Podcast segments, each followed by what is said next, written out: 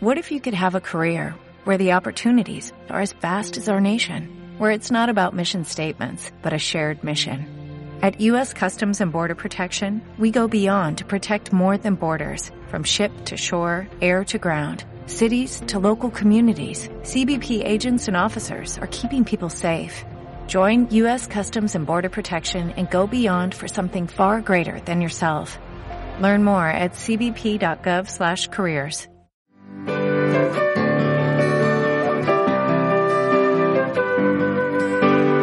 Estás escuchando radioviajera.com.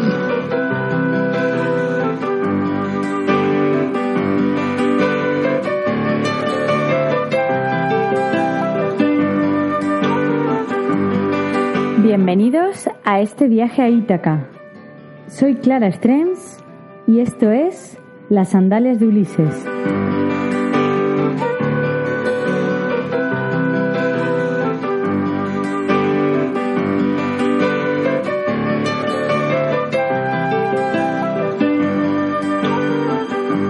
Bienvenidos a Siberia.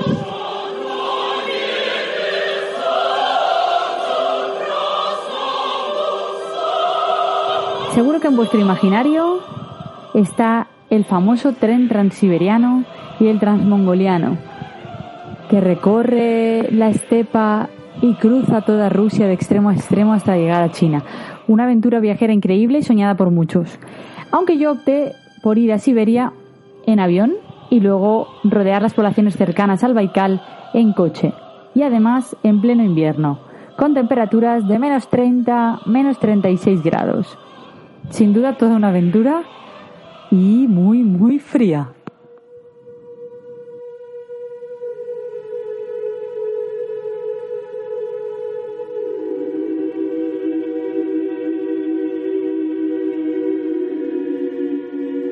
La carta, introducida en un sobre, fue cerrada y sellada con las armas imperiales, y el zar, levantándose, hizo ademán a Miguel Strogoff para que se acercara. Miguel Strogoff avanzó algunos pasos y quedó nuevamente inmóvil, presto a responder. El zar volvió a mirarle cara a cara y le preguntó escuetamente: ¿Tu nombre? Miguel Strogoff, señor. ¿Tu grado? Capitán del cuerpo de correos del zar. ¿Conoces Siberia? Soy siberiano. El zar interrumpió un instante su serie de preguntas. Después, mostrando la carta que tenía en la mano, dijo, Miguel Strogoff, he aquí una carta que te confío para que la entregues personalmente al gran duque y a nadie más que a él. La entregaré, señor. El gran duque está en Irkutsk. Iré a Irkutsk, pero tendrás que atravesar un país plagado de rebeldes e invadido por los tártaros, quienes tendrán mucho interés en interceptar esta carta. Lo atravesaré. Fragmento de la novela de Julio Verne, Miguel Strogoff, El correo del zar. Bienvenidos a Siberia.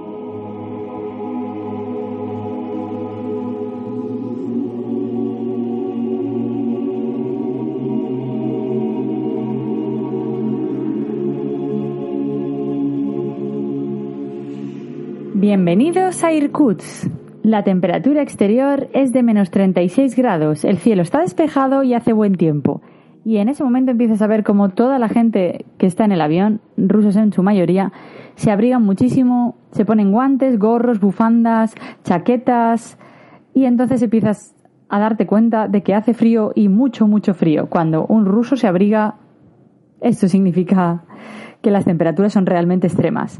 Eh, me recorrió una especie de pánico entre unos segundos de pánico y emoción, porque nunca había estado en temperaturas tan extremas. Y la verdad es que era una barrera psicológica que había que romper. No solo psicológica, también física, porque realmente el frío es muy, muy duro. Pero hay que tener en cuenta que a este tipo de viajes con temperaturas tan extremas eh, la maleta tiene que ser muy específica y tienes que viajar muy equipado. Una vez este tema está claro, llevas la ropa técnica correspondiente y vas lo suficientemente abrigado, solo queda disfrutar y hasta que el cuerpo se acostumbre, que los primeros días son un poco duros, de estos pasajes increíbles. La primera parada fue Irkutsk, que realmente es una población preciosa. Mm, conocía de ella muy poco antes de ir. Eh, sabía que era una de las paradas del, del transiberiano, pero no tenía muchísima más información. Y realmente es una ciudad que me conquistó muchísimo. Es muy bonita, es conocida como la París de Siberia, eh, porque hubo una revolución y un intento de golpe de Estado en el siglo XIX contra el zar, promovido por los intelectuales. Eh, fue un fracaso el levantamiento y la mayoría de insurrectos fueron detenidos y deportados a Siberia, junto con otros aristócratas. Eh, tuvieron que trabajar mucho, pero claro, a su vez no podemos olvidar que eran burguesía y construyeron casas de madera con un estilo muy particular que se conocen como las casas decembristas por los revolucionarios decembristas y que le dan a la ciudad un aire muy muy bonito, como una isla cultural dentro de Siberia. Incluso el poeta Alexander Pushkin estuvo largas temporadas bajo vigilancia por ser amigo de, muchos revolucionarios y ser muy cercano al movimiento decembrista. El choque fue muy duro para estas personas, tener que ir allí a trabajar, pero a su vez hicieron que la población de allí se culturizara mucho, con lo cual eh, Irkutsk se enriqueció muchísimo. Pasó de ser una ciudad que se dedicaba solo a la exportación de las pieles para promover la enseñanza, la cultura, la literatura. Realmente se creó una comunidad burguesa e intelectual muy grande en esa zona remota de Siberia y muy desconectada de Moscú porque a día de hoy son seis horas en vuelo. Está bastante, bastante lejos de la capital de, de Rusia y en aquella época, imagina, totalmente aislado. Entonces la ciudad comenzó a llenarse de casas preciosas y a ser un centro cultural muy importante en la región. A pesar de estar condenados a trabajos forzados, eh, la burguesía aún tenía tiempo para desarrollarse culturalmente y enseñar a los campesinos métodos de cultivo, además de, de ciencias y música. Enriqueció muchísimo toda la zona. Aunque por desgracia, por falta de inversión, muchas de esas casas están echándose a perder y no hay dinero para reconstruirlas todas, aún es posible visitar las más importantes, la de los líderes decembristas, que son museos y son auténticas joyas. ¿Se puede hacer turismo a menos 30 grados? Se puede, tienes que ir haciendo paradas, pero es un verdadero placer pasear por el centro de Irkutsk y ver todas las casas de madera además todas juntas con unos balcones preciosos y unos ornamentos muy bonitos y muy elaborados. Con eso nos podemos hacer la idea de cómo debía ser eh, la vida en aquel tiempo, porque se encuentran algunas en muy buen estado de conservación y otras, en cambio, debido a los, los contrastes de temperaturas, están muy estropeadas. Pero además de estas casas tan características, Irkutsk tiene otras joyas, como sus iglesias y catedrales, especialmente la iglesia de Kazán, que es uno de los monumentos más bonitos y importantes de la ciudad y está dedicada lógicamente a la Virgen de Kazán. Tiene un colorido muy bonito, unos tejados azules, azul claro y azul un poquito más oscuro y ladrillo rojo y por dentro es preciosa, es una visita imprescindible.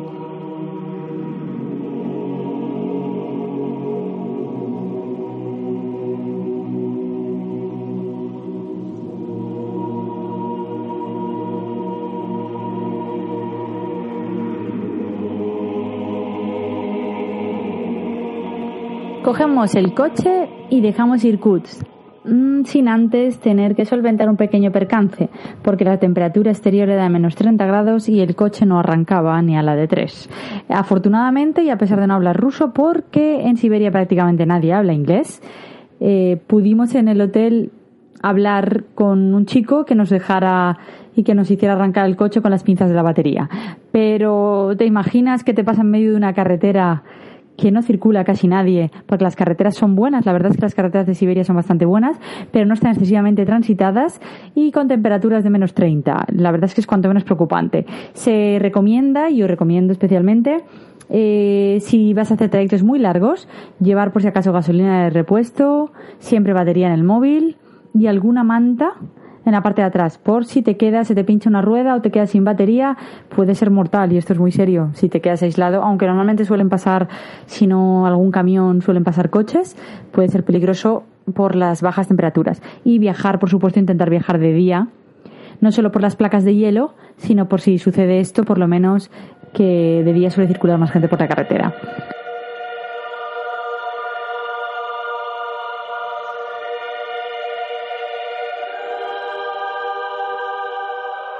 Otra recomendación, si vais a viajar a Siberia en coche en invierno, es que no bajéis las ventanillas del coche.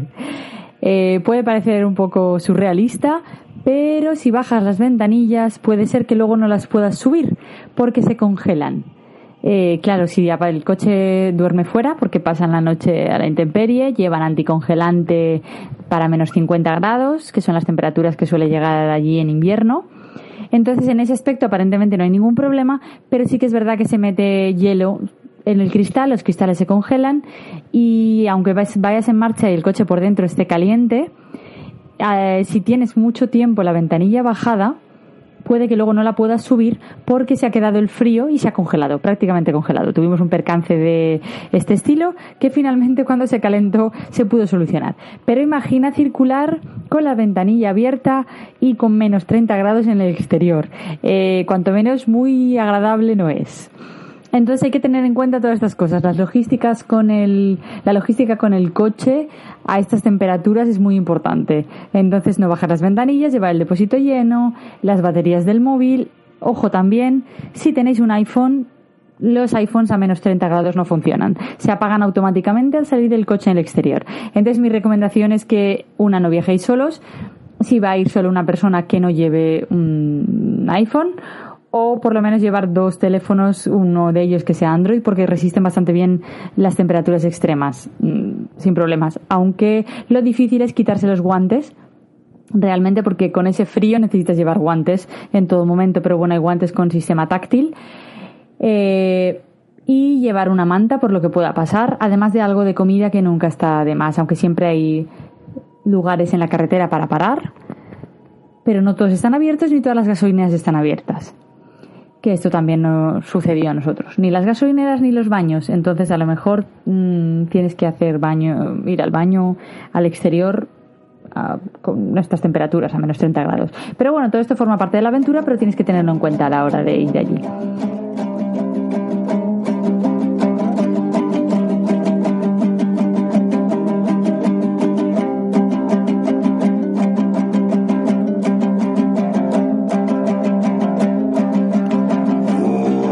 Ciudad interesante muy próxima al lago Baikal es Ulan Ude, la capital de la República de Buriatia. Allí, entre otras cosas, podemos encontrar la cabeza de Lenin más grande del mundo. En Rusia, a día de hoy, aún se pueden encontrar muchísimas esculturas de Lenin en la mayoría de ciudades, en sus plazas más importantes, de hecho. Pero la que hace tan especial esta es tan especial porque en lugar de ser de cuerpo entero como son la mayoría, es su cabeza y además de dimensiones considerables.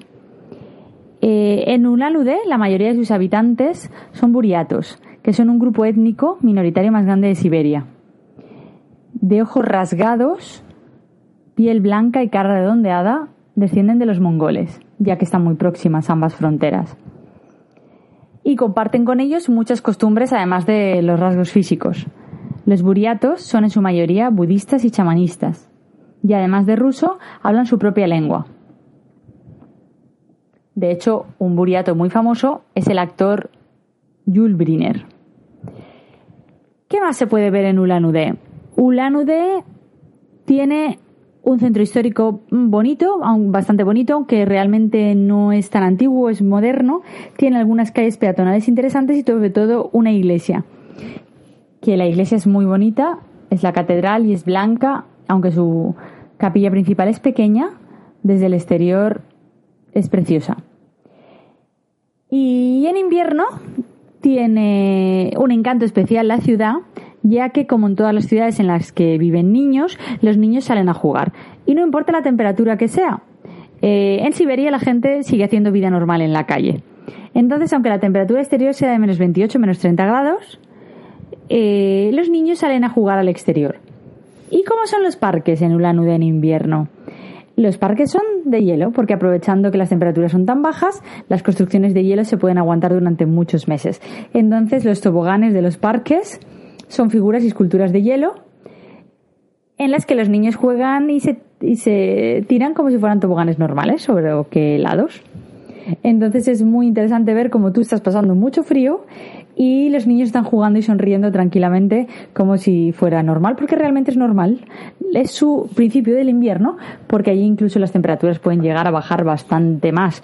De hecho, pero en zonas más recónditas de Siberia y más extremas, los niños no dejan de ir al colegio hasta que las temperaturas bajan de menos 45 grados, porque se considera que es las temperaturas normales de invierno. Entonces, si las temperaturas son más bajas, sí que se suspenden las clases, pero claro, mientras ronden los menos 30, menos 40, estamos hablando de temperaturas normales de invierno de allí.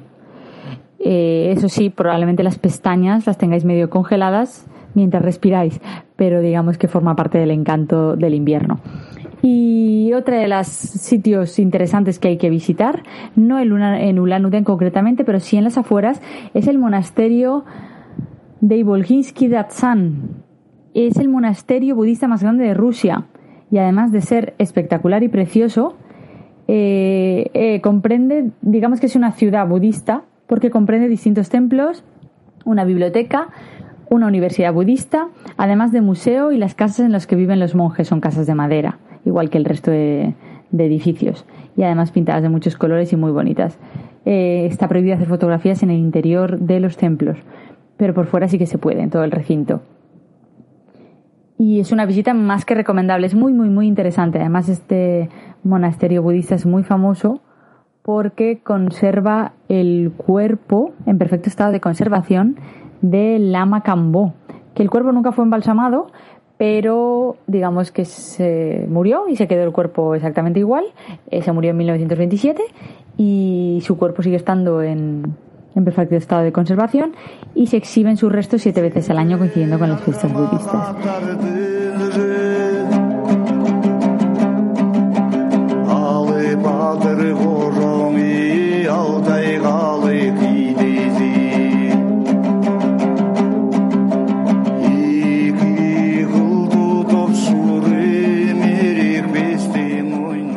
Y siguiendo la carretera, la ruta cada vez más próxima a Mongolia,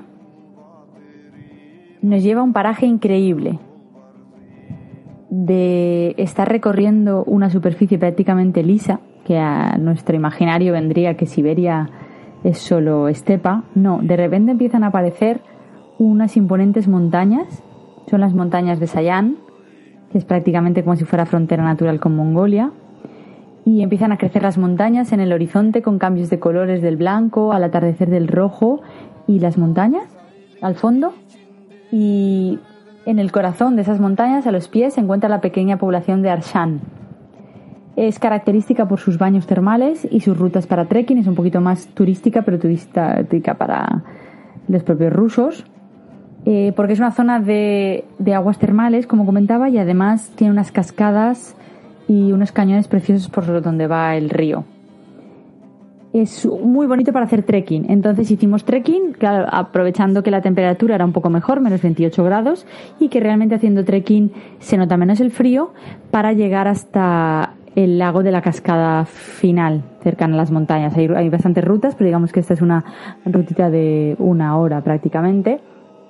Al inicio de la ruta hay un mercado, por supuesto, mercado al aire libre, en el que se puede comprar de todo. Lana de la región, que es muy buena, eh, además de especias, eh, algún souvenir, algún recuerdo turístico, pero especialmente mucha lana, guantes, pañuelos y por supuesto un mercadillo al, totalmente al exterior. Eso es al principio. Y luego, eh, una vez llegas al lago, prácticamente está en invierno, está todo congelado. Entonces puedes caminar por encima de, de la zona del lago. Es una caminata muy bonita y es una población muy recomendable. Y luego, claro, ¿qué vas a hacer si hay baños termales? Pues bañarte.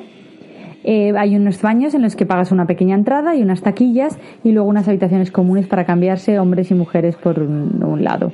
Entonces dejas tu mochila en la taquilla, te dan una llave que te la puedes poner en la muñeca y claro, sales al exterior. Pero claro, sales al exterior, por supuesto, te llevas tu toalla y sales al exterior en bañador o en bikini cuando las temperaturas exteriores son de menos 30 grados. Entonces tienes que cruzar desde la zona que está cerrada, donde están los vestuarios, hasta los baños termales que son totalmente naturales.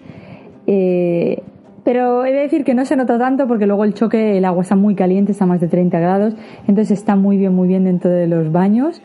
Pero el momento de entrar y salir es el que da muchísimo miedo. Luego no se nota porque entre que el cuerpo se acostumbra, sale sientas, pero dejas las, las chanclas y solo de el, el, el agua ambiental y de lo poco que se pueda mojar de la gente que entra y sale, cuando sales de, de los baños y de las quieres volver a poner, prácticamente están congeladas. Entonces tienes que ir con mucho cuidado al andar con las, con las chanclas de, de playa en este caso, hasta llegar a los vestuarios, porque ese tramo te enredas con la toalla y es que hasta la toalla que has dejado se congela digamos que de la gente que entra y sale y, las gotas que caen.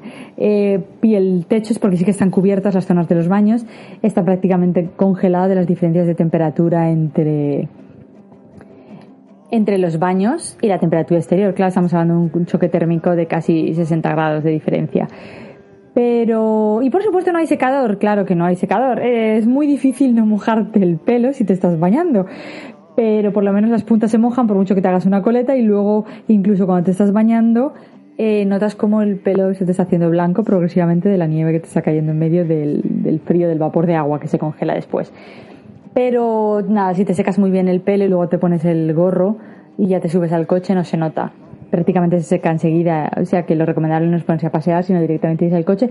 Y es súper reconstituyente, la verdad es que eh, muchísima energía da ese choque de las aguas termales y es una experiencia que hay que hacer en la zona. Increíble, la verdad es que a mí me daba un poco de miedo. Al principio era como, madre mía, lo abrigada que voy, ahora quítate todas estas tres capas, ponte el bikini y métete en las aguas que están a 35 grados pasando por una zona de menos 30.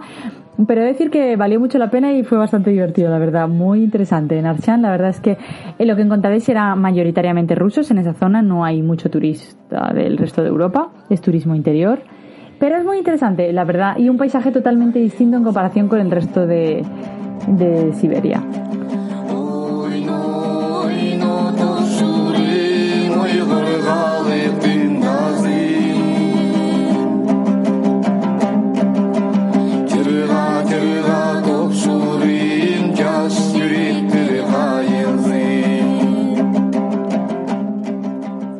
En este programa os he llevado a recorrer las poblaciones y ciudades más cercanas al lago Baikal, las poblaciones más importantes de Siberia.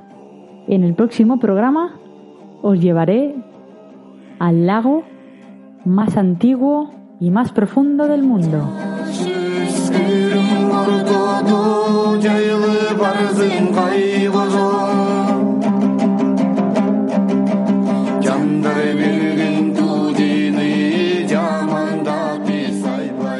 Por escuchar el programa de hoy. Soy Clara Strems y esto es Las Sandales de Ulises. Podéis seguirme en todas las redes sociales, tanto en Twitter como en Instagram como en Facebook, Las Sandales de Ulises, y por supuesto leer los artículos completos en el blog lasandalesdeulises.com. Muchas gracias y nos vemos en el próximo programa.